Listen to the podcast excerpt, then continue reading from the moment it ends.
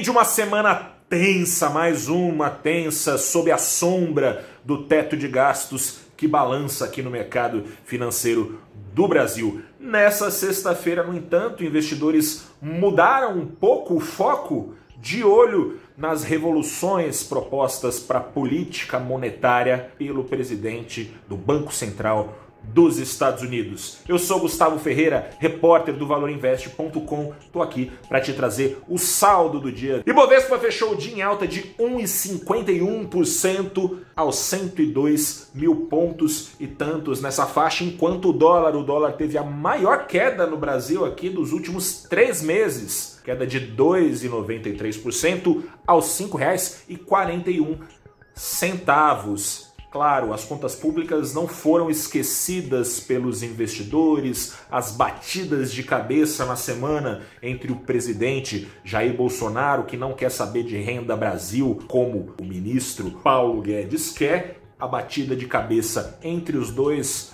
trouxe de novo preocupações sobre o teto de gastos e sobre a trajetória da dívida pública. Entanto, nessa sexta-feira, a situação ficou um pouquinho aparentemente mais calma, os dois estiveram juntos para tentar arrumar uma solução para o Renda Brasil. A solução não veio. Bolsonaro segue contrário ao fim do abono salarial, como quer Guedes, a conta então não cabe dentro do teto, que segue pressionado. Mas essa conversa ajudou um pouco a acalmar as impressões de que as relações entre os dois podiam estar tá desandando de vez a gente tem acompanhado, claro, secretários saindo do governo, já foram cinco embora, os dois que espirraram por último, reclamando de falta de viabilidade para a agenda econômica de ajustes proposta desde a campanha dentro do próprio governo. Eles acusaram obstáculos lá no Planalto. Fica aquele ar sempre. Se o ministro Paulo Guedes fica ou não fica, na semana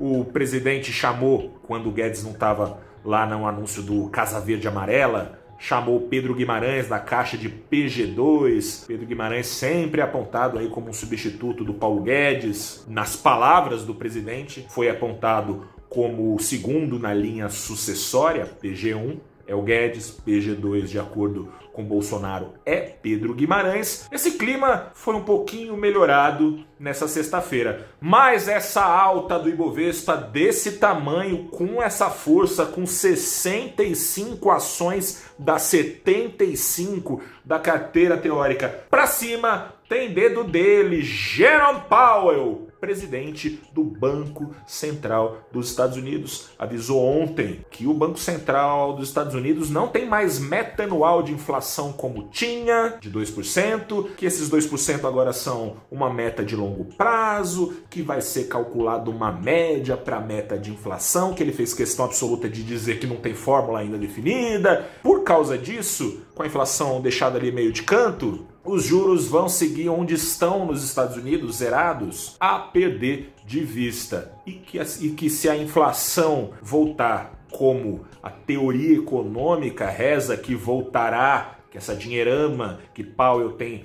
jogado nos mercados, de acordo com o livro-texto dos economistas, vira-se inflação cedo ou tarde, ainda que seja muito tarde. Enfim, Jerome Powell falou que vai ficar de olho na inflação, mas não vai mexer no juro porque ele quer a volta do emprego nos Estados Unidos. Se Jerome Powell vai topar a inflação, se essa inflação vier lá na frente, inflação significa as coisas ficando mais caras. Você brasileiro sabe muito bem. Se as coisas ficarem mais caras para os americanos, significa que o dólar está perdendo valor, que o dólar compra menos coisas. De olho nisso, dólar afundando no mundo todo hoje, não foi só no Brasil. Investidores saindo do dólar, tem que colocar dinheiro em algum lugar. Esse fluxo de dinheiro indo para a bolsa ajudou o Ibovespa a subir bem hoje. Te convido neste final de dia aqui, nesta sexta-feira, a conversar comigo na segunda-feira, às oito e meia da manhã, sobre outra coisa. Falar um pouco não de Brasil, você está cansado, acho que de ouvir falar dos nossos problemas né,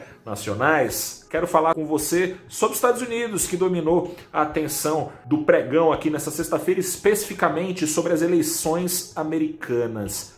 Trump ou Biden? O que que muda para você? Você aí do outro lado, eu aqui também, todo mundo que acompanha mais ou menos a cena política, imagino tenha lá a sua preferência, independentemente da sua preferência se concretizar no fim do ano. Cenários distintos para a economia mundial serão desenhados a depender da vitória de Trump ou de Biden. Você, seu bolso aí do outro lado, fazem parte da economia mundial, vão sentir também os impactos. Eu converso na segunda-feira, 8h30, no canal do Valor Investe no YouTube, com o pessoal da Portofino Investimentos, com a Cantreva, também com o Denadai, lá da Ace Capital, sobre esses cenários e sobre o que te aguarda. O que, que muda na renda variável, o que, que muda nos juros. A gente vai falar também sobre essa perspectiva aí de Fed segurando os juros no 0 a 0 durante muito tempo. Para acabar agora, te trago o saldo da semana aqui no Brasil, saldo do dia, sexta-feira,